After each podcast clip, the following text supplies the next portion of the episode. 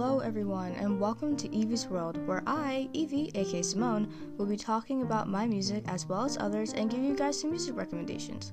Every once in a while, I will invite some of my friends to talk about some of their favorite musicians and music interests as well.